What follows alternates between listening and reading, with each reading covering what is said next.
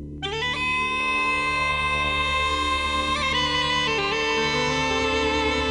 buen día para viajar con Pablo Vázquez.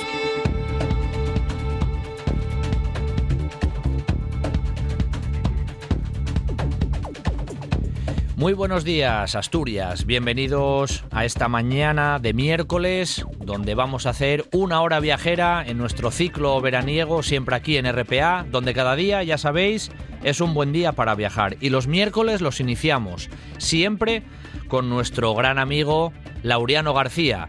Cuando Laureano entra en un buen día para viajar, el Camino de Santiago del Norte se convierte en protagonista. A continuación, en Grandes Viajeros de la Historia, nos va a acompañar un invitado de excepción, el gran escritor Miguel Romero, que nos va a hablar de Lope de Aguirre, menudo personaje. Y vamos a cerrar de nuevo en Tierras del Oriente, en la zona de Peñamellera, donde vamos a hablar de uno de sus recursos turísticos más interesantes, el Museo de los Bolos, y nos lo va a contar Enrique Escandón. Como veis, una hora viajera aquí, siempre en RPA.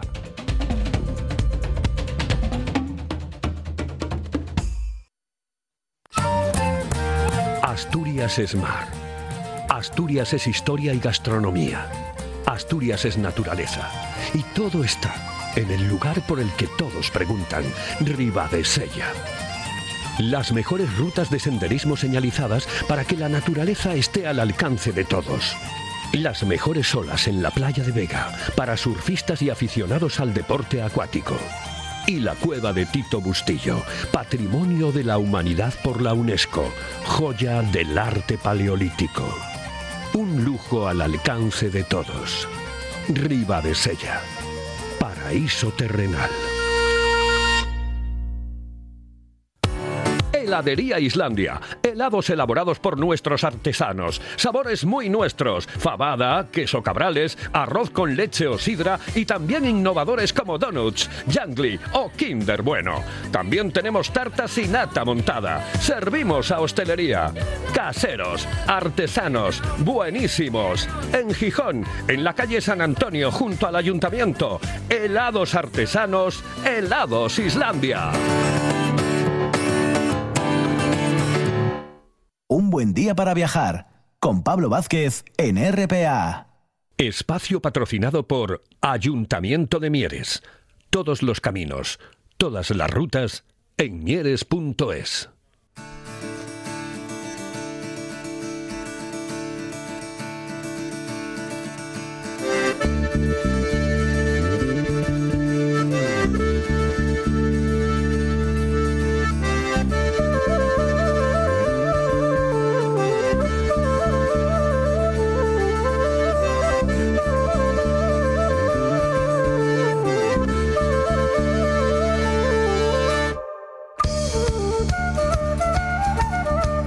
como decíamos en la entrada, cuando comienza el miércoles en nuestro ciclo veraniego, pues comienza el camino de Santiago del Norte, nos ponemos la mochila a cuestas y nos citamos con nuestro colaborador, amigo y vamos, especialista y sabio en el camino de Santiago en todas sus vertientes asturianas. No es otro que Laureano García, que además el miércoles pasado pues nos llevaba ahí desde San Miguel de Quiloño, ahí a las puertas de Piedras Blancas, y nos acercaba a las puertas de otro lugar, a Santiago del Monte, donde llegábamos con él, y ahí vamos a retomar. Muy buenos días, Laureano. Hola, buenos días, Pablo, buenos días, radioyentes. Pues sí, ¿eh? ahí. Efectivamente, la pasada semana, eh, recuérdate que habíamos quedado eh, virtualmente sentados a la sombra del gran Carballo de Santiago del Monte, el gran, el gran roble centenario en varias veces que está al lado de la iglesia de Santiago del Monte, eh, a las puertas del aeropuerto, eh, una puerta nueva, moderna, de entrada de peregrinos a nuestra querida Asturias, y bueno, dispuestos a emprender el, camino cuando, cuando usted mande. Y además en buen sitio, ¿eh? en buen sitio, ahí a la sombra de, de ese Carballo, de Roble, buen sitio para arrancar. Y lo dicho, casi viendo los aviones, ¿eh, Laureano?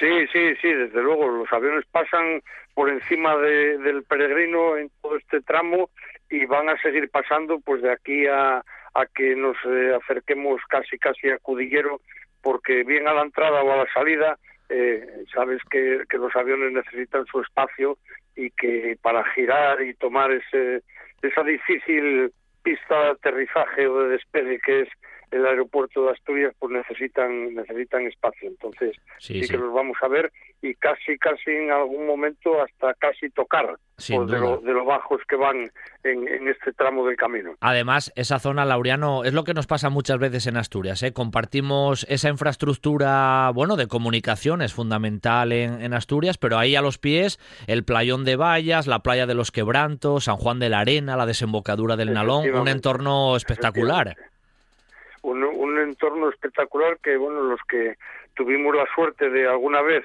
utilizar los pájaros de acero que despegan desde ese aeropuerto, eh, al verlo desde arriba impresiona todavía más por, por la belleza, por la naturaleza inmensa que tenemos en, Asturias, que muchas veces, y lo, reiteramos en cada programa, eh, de tanto verlo pasa desapercibido para nosotros y tienen que venir los de fuera a maravillarse de lo que tenemos para que realmente le demos eh, le demos aprecio y le demos relevancia a, todo este paisaje natural, a esta belleza inmensa que tiene el paraíso natural que es Asturias. Oye, y desde, desde la parroquial ahí de Santiago del Monte, prácticamente a los pies del Roble, el camino por dónde por dónde nos lleva, Laureano, ¿se mete ya para la pues costa o todavía eh, toca interior un poquitín? Vamos, vamos a coger de nuevo eh, el Camín Real de Castrillón que habíamos traído desde Piedras Blancas. eh, vamos a subir eh, por, por, la, por una, una senda que nos lleva a las, a las Vergañas y desde aquí vamos a desembocar a la antigua, bueno, a la antigua no, a la Nacional 634 desde Carcedo, eh, por la zona de Carcedo, que vamos a cruzar en varias ocasiones para después eh, hacer una pequeña bajada hacia los pueblos de Ranón y de la Arena. Eh, antes, antiguamente, ahora yo creo que ya no tanto, pero antiguamente el aeropuerto asturiano eh, recibía el nombre de Ranón, aunque hubo incluso algunas quejas de, de, vecinos porque que, no estaba en términos de Ranón, sino que estaba en términos de Santiago del Monte, que tal, que bueno, sea como sea, este bello pueblo de Ranón y, el, y el aledaño de la Arena tenemos que atravesarlos. Eh, mm, de uno al otro hay poco más de, un kilómetro por un terreno llano, por un terreno abierto y por un terreno con una naturaleza, insisto, preciosa. Eh, luego vamos a continuar y a medio camino tendremos que atravesar el valle eh, hasta la cabaña, pasando varias veces por debajo de la autopista, otras veces cruzando la carretera, pero bueno, es, es lo que tiene la modernidad y es lo que tiene el que se superpongan unos caminos a otros y que tengamos eh, ahora a la vista esa autopista o esa carretera nacional, pero si vamos machacando un poco el terreno nos vamos a encontrar hasta el primero de los caminos que hubo. Y, si, sin duda ninguna el camino de Santiago y las y las calzadas romanas que por aquí que por aquí pasaban eso, no cabe duda ninguna. Eso es. Eh, en, este desvío de los panizales, eh, una curva profunda, una curva grande, eh, vamos a, de alguna manera cruzar una de esas fronteras invisibles que tenemos y vamos a abandonar el, el Ayuntamiento de Castellón, el Consejo de Castellón y vamos ya a comenzar la entrada en el nuevo concejo de Soto del Barco. Ah, y cambiamos de concello, ¿eh? Sí, sí. Cambiamos de concejo, vamos cambiando de, de términos municipales, vamos pasando de unos a otros y vamos recorriendo toda la Asturias eh, costera en esta ruta hacia Santiago de Compostela. Y aquí vamos a tener un recorrido largo, un recorrido eh, casi de una hora por el Monte de la Granda, pero que tiene unas vistas fantásticas, que tiene unas vistas eh, tremendamente bonitas y que en un momento dado no, vamos a encontrarnos una especie de mirador que, que tiene vistas al río Nalón, eh, eso que tú antes mencionabas en, en la entrada de, del programa de hoy, que es uno de los grandes ríos asturianos y que yo creo que es el gran río del Camino de Santiago en Asturias. Y me explico. El río Nalón eh, lo cruzan los peregrinos que vienen por el camino de la costa, pero también lo cruzan los peregrinos que discurren por el camino primitivo. Claro. Y también, Claro. y también lo cruzan aquellos peregrinos que vienen desde León por el camino del Salvador.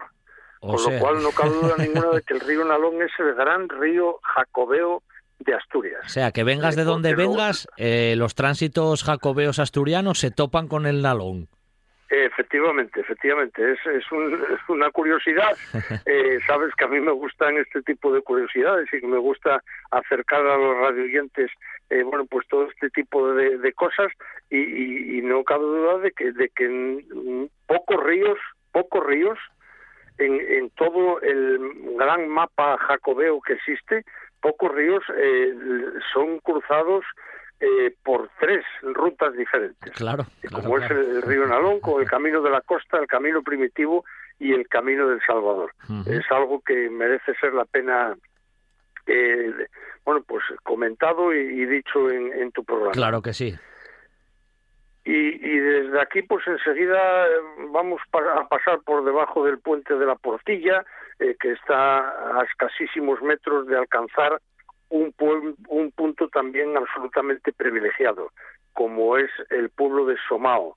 Oh, Pueblo de Somao, que como muchos de nuestros oyentes recordarán, fue distinguido el año pasado, en plena pandemia del 2020, con el título de Pueblo Ejemplar de Asturias por la Fundación Princesa de Asturias, eh, que fue visitado por los reyes, por la princesa y por la infanta, y que nos mostró eh, pues su magnífico eh, patrimonio indiano, con una docena de casas indianas de, de gran de gran importancia, Sí. de gran lustre, de, de gran empaque. De hecho, ya sabes, ya sabes, Laureano, que en el programa, como tocamos todas esas cuestiones, Somao lo tocamos en una ocasión, pero todavía nos quedaron muchas cosas en el tintero, porque tiene tanta arquitectura indiana, de tanta calidad, que es difícil abarcarlo Sí. en una sección. O sea que volveremos seguramente a Somao, porque lo merece. Pues me- mere- merece la pena, merece la pena eh, eh, por muchas cosas, eh, por supuesto por el patrimonio indiano, entre el que destacan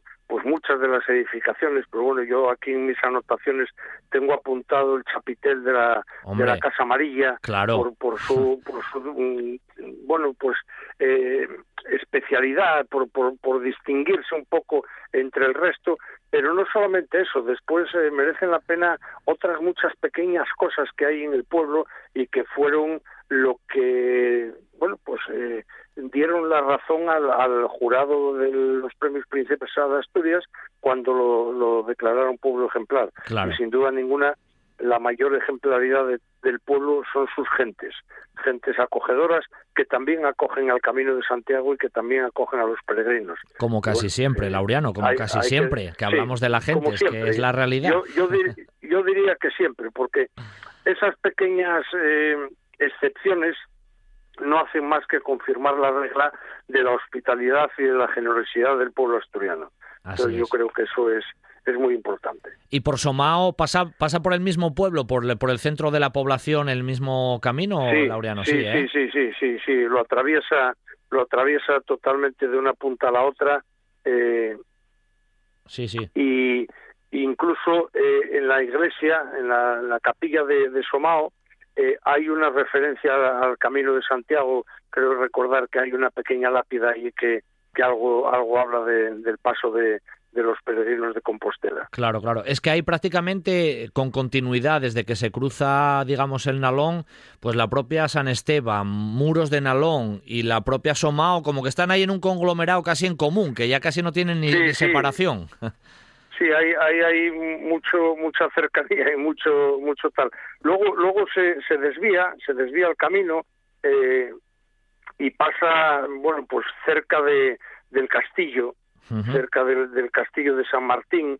eh, el, el topónimo San Martín se, se repite mm, en, en un número grande eh, por, por el camino, San Martín, Santa María, en fin. Y eh, hoy en día el, castillo de San Martín está re- restaurado. eh, hay que recordar eh, que, bueno, hunde sus raíces en, en una fortaleza defensiva levantada por la monarquía asturiana en la Alta Edad Media y que fue punto de defensa de, los ataques por mar, porque al fin y al cabo la ría queda ahí mismo y, la, posibilidad de, defensa fue importante. en, la parte de, abajo de, las murallas que, rodean el, castillo hay un pequeño embarcadero mm, todavía utilizado y, que en su momento servía para llevar los peregrinos de una punta a la otra de esa desembocadura de, ese estuario del, río Nalón. Hmm. Eh, en, el, en el otro lado, eh, lógicamente, también tenemos eh, otro pequeño otro pequeño embarcadero en la zona de los Carballinos, donde llegaban esas lanchas, esas chalapas, chalanas, sí, las chalanas, las chalanas, chalanas que llevaban a los peregrinos de una punta a la otra. Sí, sí, sí, sí, sí. Y que nos llevan pues prácticamente eh, a las puertas del Soto del Barco, otro lugar importantísimo, un cruce de caminos actual y cruce de caminos en su momento.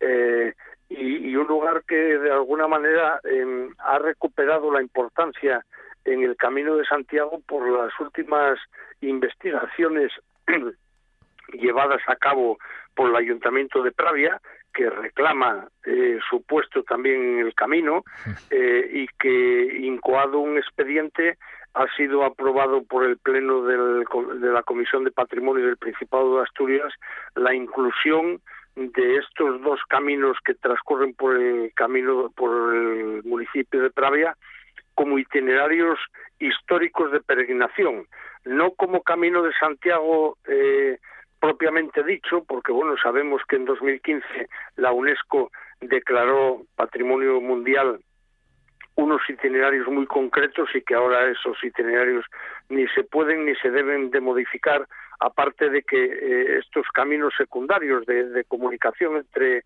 entre el camino primitivo y el camino de la costa, bueno, pues no alcanzarían el título de camino de Santiago de Ruta Jacobea pero sí que van a ser inscritos en el registro de caminos históricos de peregrinación por parte de la Consejería de Cultura, lo que vuelve a hacer a Soto del Barco pues un nudo importante de comunicación y un nudo importante de cruce de caminos.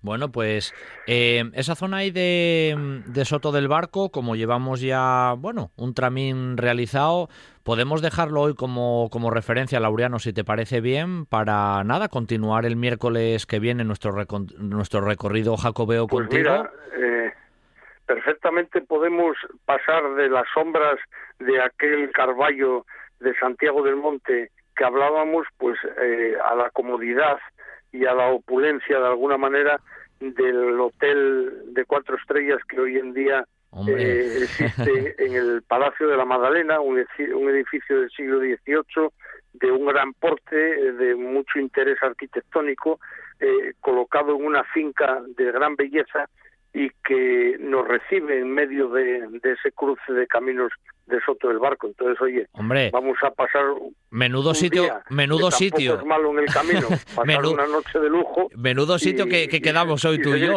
Menudo sitio que quedamos hoy tú y yo, Laureano. Ahí el Hotel Palacio de la Magdalena, nada más y nada menos. Además, vistas preciosas y lugar, vamos, de, de nivelazo, ¿eh? De nivelazo. De nivelazo, de nivelazo. Sí, sí, yo tuve la suerte de estar allí en alguna ocasión, por incluso por, por una cuestión de, del Camino de Santiago, un, una un programa de, de tus colegas de, de, la radio de la COPE eh, que me invitaron a participar y que bueno, pues allí pasamos un día eh, interesante hablando del camino y hablando de, de los peregrinos. Buen sitio, buen sitio. Si te parece, hacemos posada en este eh, bello histórico hotel de, Soto del Barco y seguimos para la semana que viene. Perfecto, Laureano, buen sitio ahí en Soto del Barco, mirando hacia el río Nalón y en ese, en ese emplazamiento estupendo del Palacio de, la Madalena. Así que nada, el miércoles que viene cargamos la mochila desde allí y seguimos. ¿eh? Un abrazo, Laureano, y gracias, como siempre.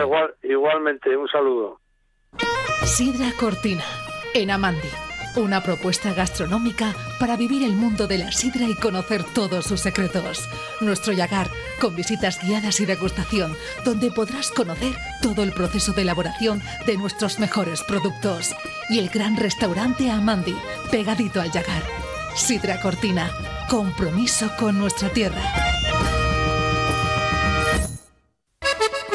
Si piensas en chocolate, piensa en Argüelles. El chocolate nuestra pasión. Nuestro secreto, la selección de los mejores cacaos del mundo. Descubre todas nuestras variedades y sumérgete con cada bocado en un mundo de sabores, de recuerdos, de sueños. Desde 1912, el chocolate artesano está en Gijón. Piensa en chocolate. Piensa en Argüelles. El mejor plan para este verano está en Ayer. Un sinfín de actividades gratuitas pensadas para ti. Tren turístico por el Concejo, visitas guiadas, rutas de senderismo nocturnas en puentes de invierno y rutas teatralizadas en el Pozo San Fernando y la Cascada de Surbeu. Talleres de astronomía y de botánica, actividades infantiles en el Centro de Interpretación de la Vía Carisa y mucho más. Infórmate en www.ayer.es. Haz tu reserva y descubre la magia de ayer. Un buen día para viajar con Pablo Vázquez en RPA.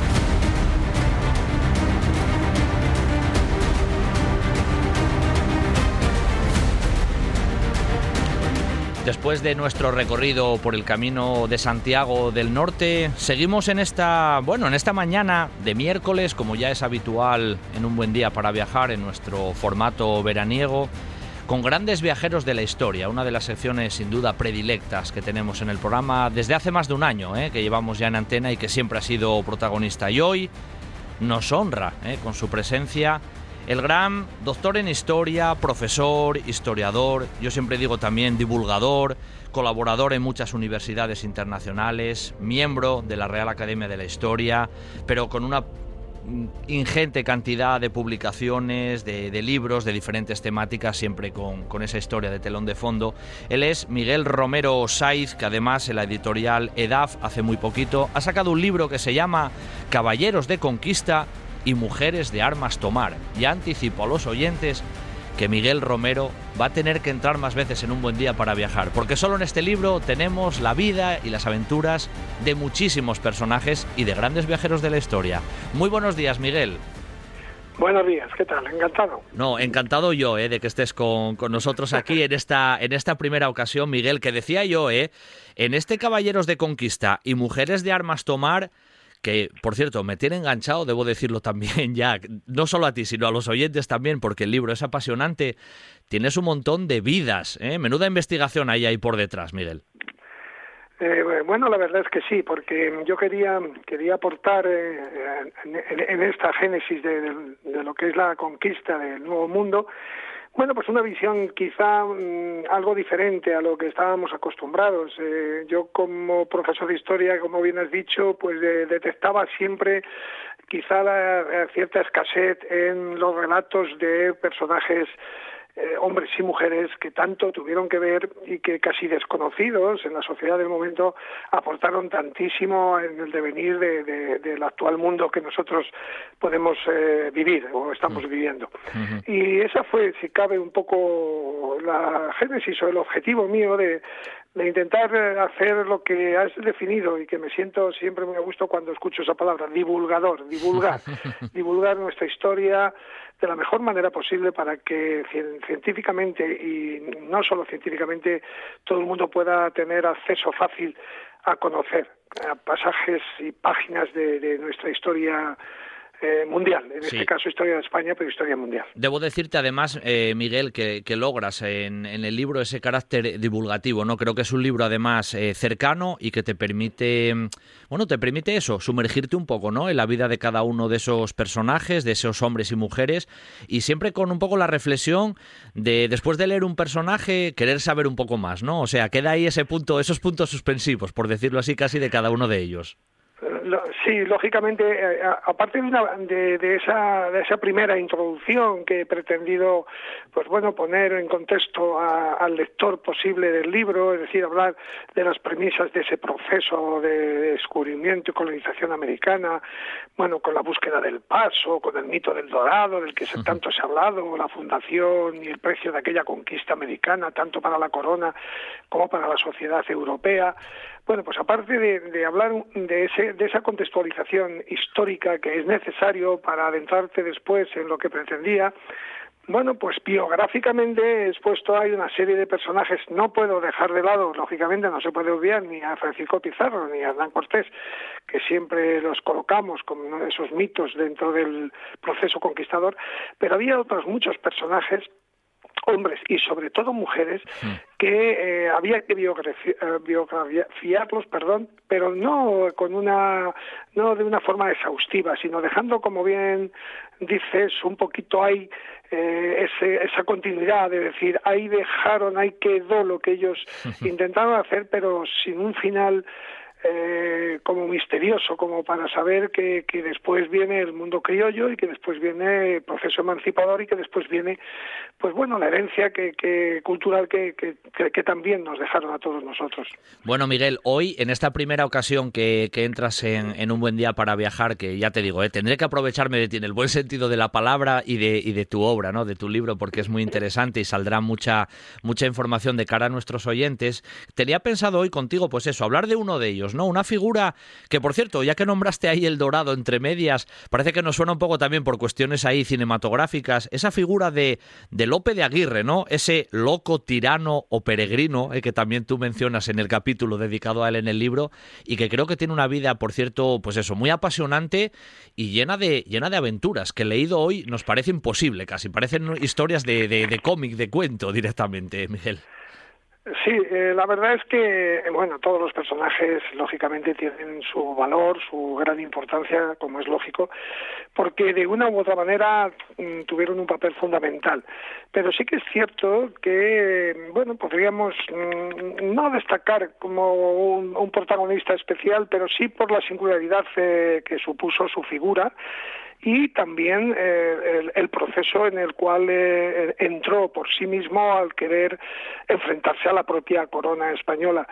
Eh, esos calificativos de, el, loco tirano y peregrino es decir, ese, eh, calificativo de peregrino, un hombre que después de formar parte de, los grupos más importantes dirigidos por, por eh, grandes em, em, empresarios de, esa colonización, eh, enmarcados en lo que era eh, las leyes de Indias y la corona española, eh, deseosa de, seguir eh, haciendo cultura, haciendo cultura y apoyando al, indígena.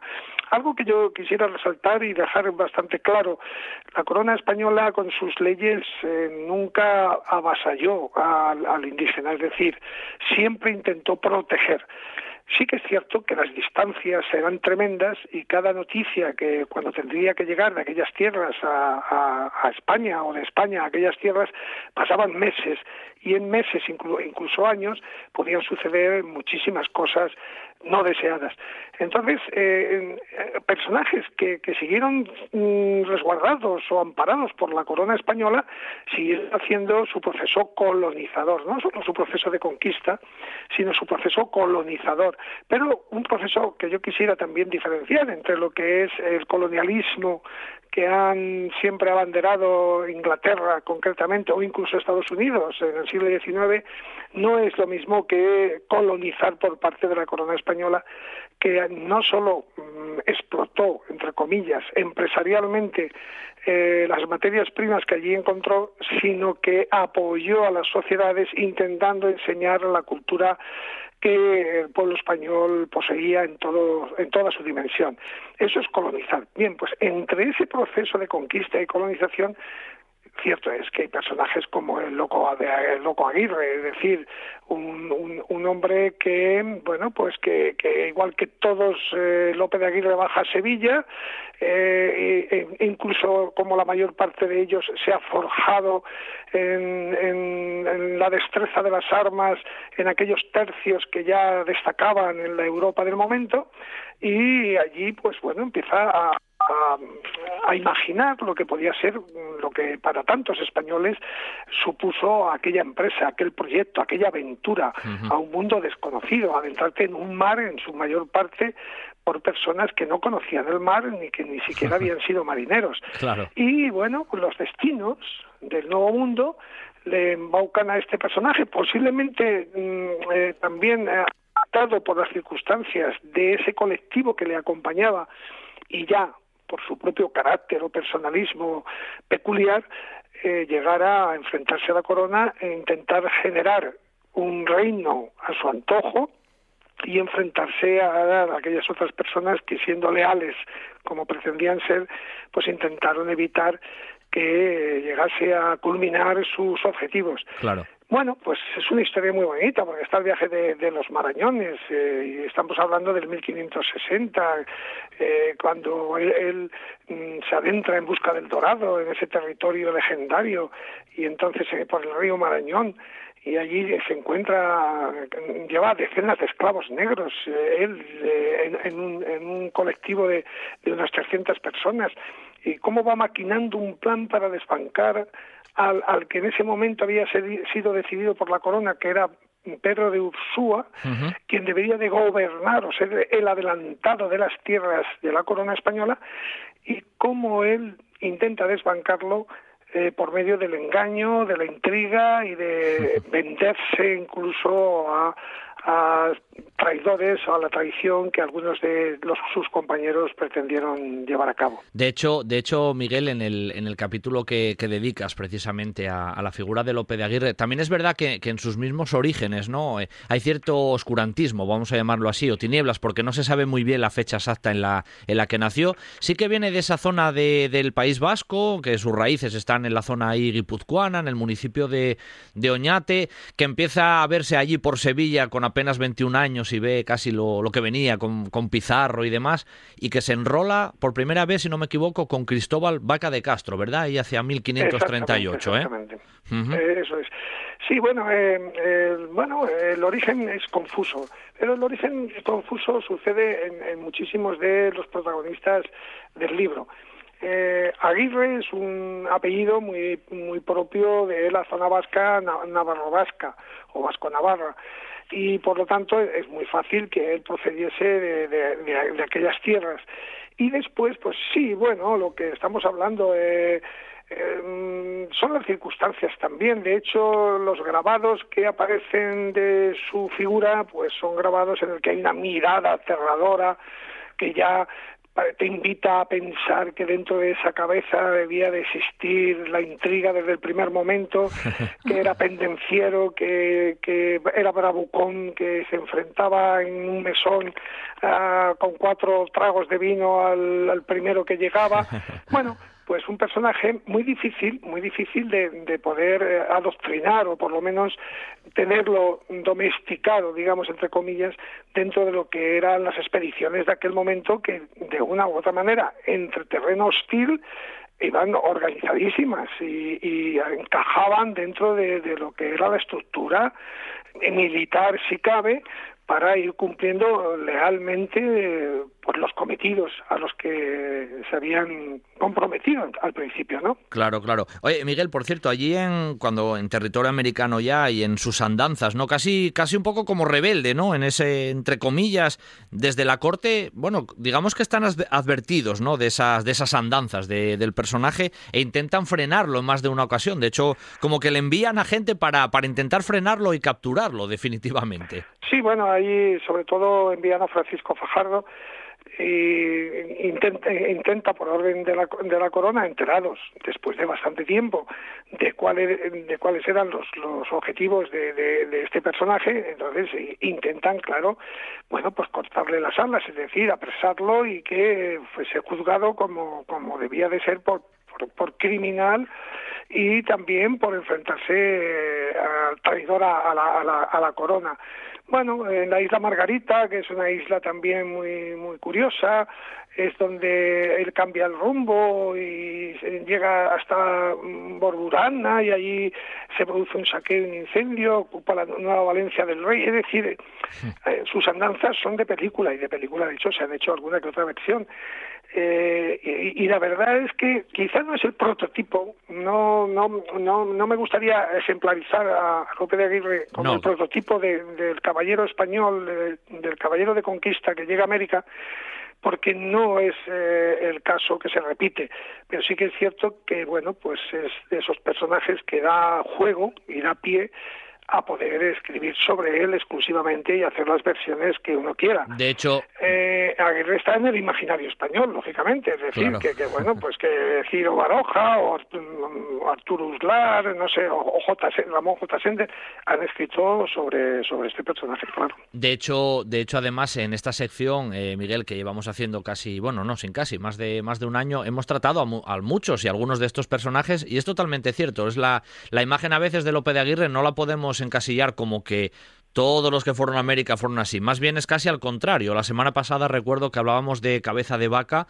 que por ejemplo fue una figura pues muy destacable incluso desde un punto de vista científico, de evolución, y muchos otros personajes también. Pero bueno, es verdad que al final en la sección nos gusta tratar un poco a todos, ¿no? Que en realidad fueron pues grandes viajeros en todos los sentidos, con sus más y con sus menos, porque al fin y al cabo valorar desde hoy en el siglo XXI la situación que ellos vivían en el siglo XVI, pues no es justo tampoco. Exactamente, eso me alegro muchísimo de que, de que hayas dicho ese comentario porque debemos de ponernos, ponernos que eso es imposible o por lo menos dificilísimo en la mentalidad de aquel momento. Es decir, eh, eh, aquella rigidez escolástica que marcaba la o la cultura de aquellas sociedades europeas, española en este caso, y después trasladadas a una América donde se iban a encontrar infinidad de, grupos aborígenes con una cultura incluso más rica que la nuestra en determinados aspectos. No es fácil, es decir, no podemos nosotros ni juzgar, podemos criticar en la buena medida de si la crítica es constructiva porque es complicadísimo, pero bueno, hay personajes, estoy me viene a la memoria Gonzalo Guerrero, bueno, Gonzalo Guerrero, llamado el renegado, llamado por entonces el renegado, cuando resulta que para, para los mexicanos es el padre del mestizaje. Eh, una, persona que decide, por las circunstancias de vida, pues iniciar, iniciar una vida en, en una colonia aborigen, en una tribu, a donde llega incluso a ser cacique de la misma, y bueno, no es que sea renegado, sino que él conoce por las circunstancias y se siente como, como que sirve a esa comunidad, que, que apoya, que colabora o que simplemente su cultura le llena mucho más y al final pues se hace un hombre de ellos con la cultura europea y occidental que poseía.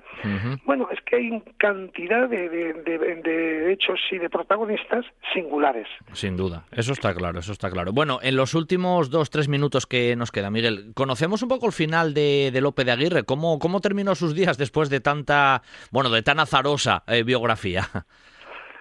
Bueno, pues eh, hubo un grupo mm, desde Mérida, desde la zona de Mérida, eh, un grupo que bajo el mando del maestro de campo, por entonces era un tal García de Paredes, bueno, pues salieron al encuentro de estos desertores y se produjo, se produjo un enfrentamiento.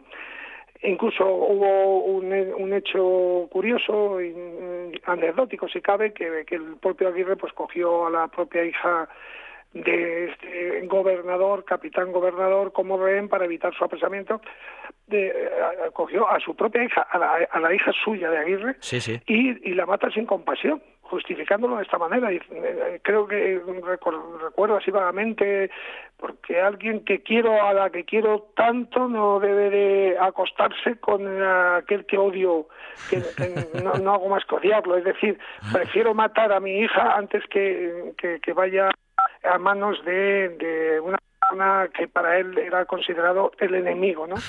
Bueno, pues al final sus propios soldados acabaron con su vida, es decir, pasa un poquito lo, lo de Viriato. Sí, sí, sí. Entonces, el 26, me parece que, o veintitantos de octubre del 1561, pues dos de aquellos marañones que tanto le siguieron y que generaron, digamos, un poco el reino que quería conseguir como independiente de la corona española, pues bueno, eh, una vez que estaba durmiendo lo asesinaron y ahí acabó su triste vida. Bueno. Bueno, pues un personaje que mm, en un juicio de residencia que hubo después, una vez pues muerto, eh, que, se, que se produjo en el Tocuyo, eh, se le declaró culpable del delito de lesa majestad, como era lógico, es decir, de, de, enemigo a la corona, de traidor a la corona. Y entonces eso suponía que todos sus posibles descendientes eh, pues no tuvieran ningún derecho eh, que la corona establecía como ciudadanos españoles y aquellos marañones que incluso participaron en su asesinato fueron también llevados a juicio y declarados culpables de los crímenes cometidos y sentenciados a muerte, fueron descuartizados. Bueno, pues la historia hoy de este personaje, Lope de Aguirre, el loco, tirano o peregrino en su rebelión contra el reino de España en 1561, nos la comentó Miguel Romero Saiz. No dudéis, eh, como oyentes, leer Caballeros de Conquista y Mujeres de Armas Tomar de la editorial EDAF, obra de Miguel Romero Saiz, que nos acompañó esta mañana y que ha sido un lujo absoluto contar con él. Como dije al principio, lo vuelvo a repetir, hoy es la primera, pero seguro que no va a ser la última. Así que Miguel, te mando un abrazo muy fuerte desde Asturias y hasta muy pronto. conmigo y muchísimas gracias. hasta, hasta la próxima. Un abrazo fuerte. Entre la historia y la naturaleza, en Morfín encontrarás el corazón verde de Asturias. La naturaleza del Monsacro con sus capillas centenarias que un día albergaron importantes reliquias con unas vistas inolvidables. Y la historia del Torreón de Peñerudes, de origen medieval. Las zonas deportivas en el embalse de Alfilorios, obra monumental de la ingeniería moderna. Histórico. Monumental. Ven a Morcín, corazón verde de Asturias.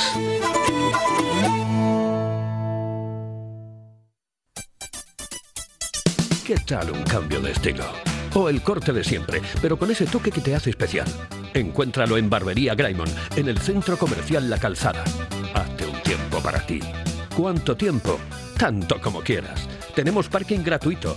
Graymon sabe lo que quieres. Ahora también sala de juegos para niños. Reservas en el 610-684266. ¿Y sabías que ahora también tenemos peluquería de señoras con los últimos colores de Milán? ¿Qué dónde? Pues al lado de la barbería. Somos la Pelu de Lau. En Riosa. En bicicleta o andando, todos los caminos te llevan al Angliru y el Aramo, emblemas de la montaña asturiana. Áreas recreativas como la de Viapará, donde disfrutar en familia de la naturaleza.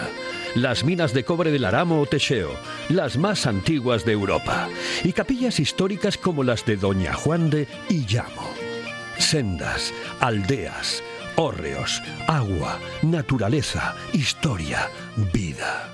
Celebra la vida. Vívela en Riosa.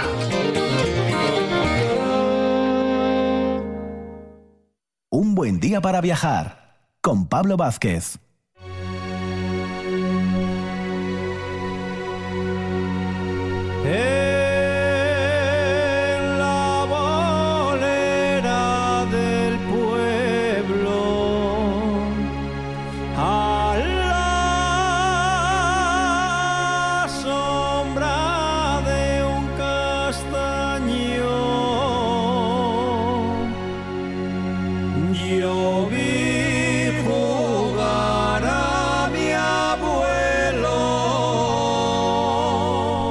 Y para cerrar esta mañana, esta mañanina de miércoles, eh, vamos a irnos después de este recorrido apasionante con la aventura de Lope de Aguirre, con el gran escritor Miguel Romero. Vamos a ir a Peñamellera, ¿eh? Vamos a volver a Peñamellera, sí, al oriente de Asturias, que nos gusta mucho ir por allí.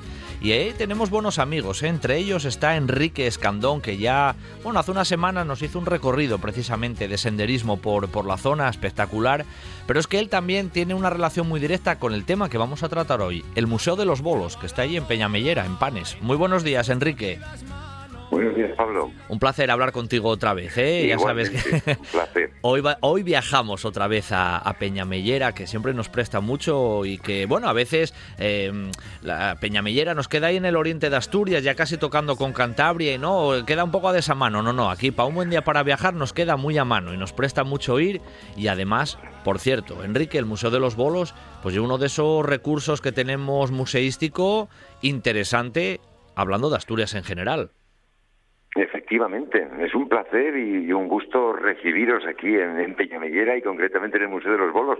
Y, sí, efectivamente, el, Museo de los Bolos de, Asturias, que está aquí en Panes, en, Peñamellera, pues es eh, realmente un homenaje de los asturianos eh, y, de nuestros antepasados que han sabido conservar el, juego quizás más tradicional que tenemos en Asturias y, que sientan las bases para que se difunda en, el futuro. Y es uno de los recursos más interesantes que tenemos aquí en, en el Valle Bajo de Peñamellera. Claro, que, sí. claro que sí. Y de hecho, la primera pregunta, Enrique, el Museo de los Bolos, ¿cuándo abrió? ¿Por qué un poco fue la razón de abrir y cómo lo podemos visitar ahora? ¿Cómo, cómo, ¿Qué horarios tiene más o menos? ¿Cómo se organiza un poquitín si algún oyente quiere pasar por allí a conocerlo? Claro que sí. Pues mira, el Museo de los Bolos abrió allá por 2003. ¿eh? Es cuando abre sus, abre sus puertas. Es un museo que eh, se hace pues con el, Principado de Asturias y el Ayuntamiento de Peñamellera Baja, pues con esta idea que, te comenté al comenzar nuestra, nuestra charla, el tratar de, de, de conservar la memoria, ¿verdad?, de este juego tan tan importante para no solamente para Peñera, sino para toda Asturias. Y es que aquí no solamente se muestra el modo de juego de bolos que hay aquí en el oriente de Asturias, sino trata de mostrar todas las modalidades que hay en, en Asturias. Y se puede visitar todos los días de martes a lunes, el, mm. a domingo. El, lunes es el único día que, que cierra desde las once de la mañana, once y media de la mañana hasta la una y media y desde las tres y media hasta las siete y media. Bueno, pues mira. Falta reservar eh, y cuesta dos euros la entrada para los para los adultos, o sea que es un precio yo creo que bien asequible. Asequible y además un horario abierto con múltiples posibilidades y siempre ya de paso disfrutar de los paisajes de, de Peñamellera. Pero vamos a meternos ahí puertes adentro ¿eh? en, el, en el museo, porque a veces pensamos, sí, aquí tenemos la imagen muchas veces y yo personalmente que lo viví casi desde Guaje, la cuatreada, ¿no? que es como, como esa, ese, ese bolo tradicional que tenemos en Asturias bien asentado. Pero modalidades del juego de bolos hay muchos, Enrique. Efectivamente, la cuatreada, digamos que es mm, por espacio la modalidad más importante que hay en Asturias, es decir, la que ocupa un ámbito geográfico más, más grande, pero no es la única ni muchísimo menos. ¿eh? En, concretamente aquí, en la zona donde nos encontramos nosotros, en Peñamellera, jugamos al, al bolo palma o al bisle, que es la modalidad más importante que hay en, la comunidad vecina, en Cantabria. ¿Sí? es, quizás la modalidad que tiene más, más practicantes, pero hay otras muchas eh, modalidades. Eh, mira, si, si, te parece, sí, sí. Eh, te, resumo así, un, así a buena pluma, ¿verdad? Claro. Hay, digamos, dos grandes tipos de modalidades, las de derribo y las de aventado, ¿verdad? Tanto la cuatreada como el bolo palma forman parte, son quizás las más importantes de la del derribo, pero no solamente ellas, la cuarta de Degaña, los bolos rodados, el bolo del Barca, el de Chabolo, ¿verdad? Los bolos de Saliencia. Y ahí lo más importante es derribar el bolo, que los bolos caigan de una forma o de otra, pero que los bolos caigan. Pero luego hay otra otra forma que es el bolo aventado, donde hace falta que ocurran más cosas que que el bolo caiga. El bolo tiene que pasar una raya, o saltar una, una sebe o una cuerda, ¿verdad? Como puede ser el, el pasadiez o el batiente rodado o el, o el bolo, el batiente de Cabo Peñas o el bolo de Tineo o los de Cangas de Nalfea o los de Navia, ¿verdad? Por decirte así, a, abuela pluma, algunas de estas de estas modalidades, que son que son muchas, la verdad, y muy interesantes todas ellas. Sí, sí, pero además... ocurre que no, no, que te decía Enrique que solamente ya esa diferenciación ya es llamativa, ¿no? Los, los que están orientados a ese aventado y el otro que lleva más de derribo directamente, donde el bolo tiene que caer. Eso es, eso es, eso es. Eso es. Aquí eh, el bolo, los, por, te decía que por practicantes, por nueve practicantes, el bolo palma y el, y el birle, digamos, son los más conocidos, los más importantes, porque además, digamos que son las dos grandes modalidades que dieron un paso que va más allá del juego. Son dos modalidades que se convirtieron en deporte. Claro. ¿Mm? Claro, claro. Eso ya marca una grandísima diferencia con, con, el resto de las de mm. las modalidades que, que, podemos que mostramos aquí en este en este museo. Muchas de estas o algunas de ellas directamente se perdieron, Enrique, no se juegan ya y simplemente tenemos el recuerdo. Bueno, eh, todavía alguna familia, alguna familia, eh, pues, pues queda, practica, que, que, lo sigue, que lo sigue practicando en algún pueblo, en algún sitio, pero algunas están prácticamente, prácticamente en desuso, en desuso. Hay muy poca gente que, que, que las juegue, qué sé yo, el, el, el, de Saliencia se juega muy poca gente, el Cuatrín Dragones, donde se jugaba en una zona muy, muy pequeña. Claro, claro, pues claro queda muy poca gente o gente muy mayor que eran los que los que lo practicaban. Entonces, esta es una de las razones de la existencia del museo, el preservar la memoria, ¿verdad?, de esos modos de juego tan tan característicos, tan minoritarios, claro. en, en algunos casos, claro pero además que formaban parte un poco de la cotidianidad de las gentes que vivían en los pueblos en las diferentes partes de Asturias. Que por cierto, hablando de eso, en el Museo Enrique hay una parte que también se dedica mucho a conocer la historia de los propios juegos de, los bolos en Asturias. ¿Qué sabemos de eso? ¿Desde cuándo hay referencias que se jugara a los bolos aquí en Asturias? Si es que hay alguna referencia incluso por escrito. Por escrito, mira, eh, ustedes estamos viendo un documento interesantísimo que está expuesto aquí en el en el museo, una, anécdota muy interesante mm, que acontece, fíjate, en 1495, finales del siglo del siglo XV, y acontece en Oviedo. Es una anécdota que, que trasciende, pero nos habla del juego de, de los de los birlos, que es como le llamaban entonces. Pues resulta que un Bernaldo de Quirós, una de las grandes familias, casas, de las grandes familias asturianas, ¿verdad?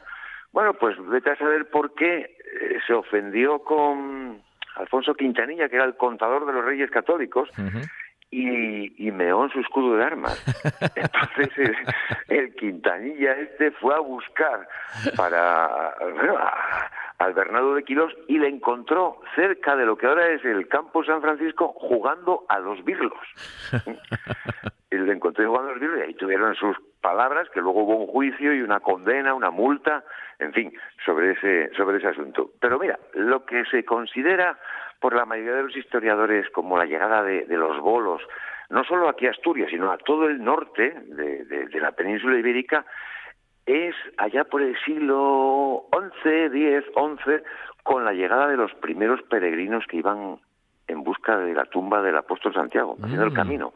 Fíjate. Se supone, se cree que este tipo de juego llega desde el centro de Europa, de Alemania, de Austria. Allí había un juego, una cosa muy parecida que se llamaba el Kegel, que era pues eso, derribar una serie de elementos de madera colocados en un campo abierto de tierra, es decir, sería como así como el germen del cual nacen los nacen los bolos. Y luego hay documentación, pues bueno, el siglo XVI, cuando hay una legislación que prohíbe jugar a los bolos los días de semana y los domingos no se podía jugar antes de misa mayor, por ejemplo, a los birlos, que es como le llamaban en aquella en aquella época. Y de ahí hacia acá cada vez hay mucha más documentación, de desafíos, de, asuntos por boleras, para construir boleras, eh, cosas muy interesantes, la verdad. Claro, claro. Mm. Aparte luego eso, en el museo uno puede seguir las modalidades que tú nos estabas comentando, algunas de ellas, ¿no? Con, esas modalidades del derribo y del aventado, pero también hay una muy buena colección de, fotos, de carteles, eh, de maquetas, claro. todo lo que rodeaba el juego. Eso es, cada modalidad de las que te comenté, la cuateada, el bolo palma, la cuarta de gaña, los bolos rodados, todas ellas tenemos una muestra de, los tipos de bolos, de bolas que se utilizan o se utilizaban, una maqueta estupenda de cada una de estas modalidades, como esa bolera, como es el, para que la gente, digamos, pueda mm, visualizar cómo era el modo de, el campo de juego y cómo se y cómo se jugaba. Y claro hay una una interesantísima colección de, de fotografías. Destaca, por ejemplo, una, una gran fotografía en homenaje al, al, al, único campeón de España asturiano de bolo palma. ¿eh? Fue un jugador importantísimos de aquí del Valle Alto, de, de Ayes, Benito Fernández, ¿verdad? Que ganó dos veces el Campeonato de España a los grandes jugadores cántabros. Y luego una colección, un archivo fotográfico interesantísimo, pues con personajes de, antiguos, de los bolos, de todas las modalidades, ¿verdad? La cual, sobre todo, claro, cuatreada y bolo palma, porque son las que más jugadores tienen y, más fama tomaron a lo largo de a lo largo del tiempo. Bueno, Muy eh, interesante. es que en realidad, Enrique, la cuatreada em, es lo que tú decías casi antes en tu en tu explicación, como que entre entre comillas se profesionalizó más, ¿no? Entonces ahí había equipos en varias en varios concejos y eso ya se movió mucho más y parece que se, se estipuló ya a lo largo y ancho de Asturias. Por eso tal vez mayor fama, ¿no? En ese sentido. Esto es, esto es. Eh, en los años 50, 60, sobre todo, el juego, digamos que da paso al deporte como tal. Deja de ser un asunto de rivalidad, ¿verdad?, entre pueblos, ¿verdad?, o entre vecinos, con apuestas, con, ese tipo de cosas, para conformarse como deporte. Se crea un reglamento, porque ahora hay que entender que los bolos casi en cada pueblo, si no en cada valle, en cada pueblo, había sus particularidades del mismo, de la misma modalidad, del mismo tipo de bolos, que si la bola valía si caía aquí, si la bola si tiraba tal bolo valía en este pueblo y en el otro no. Todo eso digamos que se, se normaliza, se normaliza a través de un reglamento, un reglamento que además tardó mucho tiempo en, en implantarse porque no todo el mundo estaba de acuerdo, ¿verdad?, con que con que esto fuera así una forma una forma rígida, pero realmente fue el paso, el paso que se dio para que pasara de ser un juego a un deporte. Y, los máximos exponentes, como bien dices, son la cuatreada, en todo prácticamente el centro de Asturias y eh, el bolo palmovible en el oriente de Asturias y en la vecina en la vecina Cantabria. Claro, claro. Oye, cuando visitamos el museo, ¿no hay manera de tirar algún bolo por ahí, de jugar un poco también, o? ¿Cómo no? Claro que sí. Estaremos encantados de que todos los visitantes que, eh, que lleguen aquí pueden jugar a los bolos. Tenemos aquí siempre la bolera dispuesta y siempre hay por aquí alguien que pueda enseñar al menos los rudimentos del bolo palma, que es lo que jugamos aquí. ¿eh? O sea, que se puede jugar. Tenemos bolas pequeñinas para que los guajes puedan puedan enredar un poco y practicar a ver cómo se y, para que vean que no es tan fácil como puede parecer ¿eh? que tiene su, su enjundia verdad sin duda Oye, en estos años que tú llevas conociendo, que nos quedan ya 30, 40 segundinos, em, ¿cada año ha ido más gente a conocer el museo? O sea, ¿se ha ido dando a conocer mucho más? ¿La gente conoce mucho más los bolos y demás, Enrique? Sí. Lo que ocurre que, por desgracia, con este tiempo de, de COVID que nos tocó vivir, se rompió completamente todo esto. Pero la gente viene cada vez más y, sobre todo, las gentes que vienen, las personas que nos visitan, salen encantados porque no se esperan que haya una cosa así en un sitio como este, porque es el único museo que hay en España dedicado monográficamente a un juego. Hay museos de, juegos, ¿verdad? Tremendo. En plural. Pero no a un juego monográficamente como está dedicado el, el Museo de los Bolos de Asturias que está aquí en, en, Panes. Enrique, hoy invito a todos los oyentes que pasen por Panes, que pasen por Peñamellera y de paso que conozcan el Museo de los Bolos y todas las variantes que tenemos. Como siempre, ¿eh? te doy las gracias Sin duda. y volveré a llamarte para más cuestiones relacionadas con Peñamellera. Un abrazo. Gracias a ti, aquí os esperamos. Un abrazo muy grande. En Mieres, todos los caminos conducen a la naturaleza, como la Ruta San Justo, a rutas monumentales, como la del Pozo Santa Bárbara, y rutas culturales, gastronómicas, teatralizadas, caminos medievales, el Camino de Santiago. Encuéntrate con todas las rutas en mieres.es. En Asturias, todos los caminos conducen a Mieres.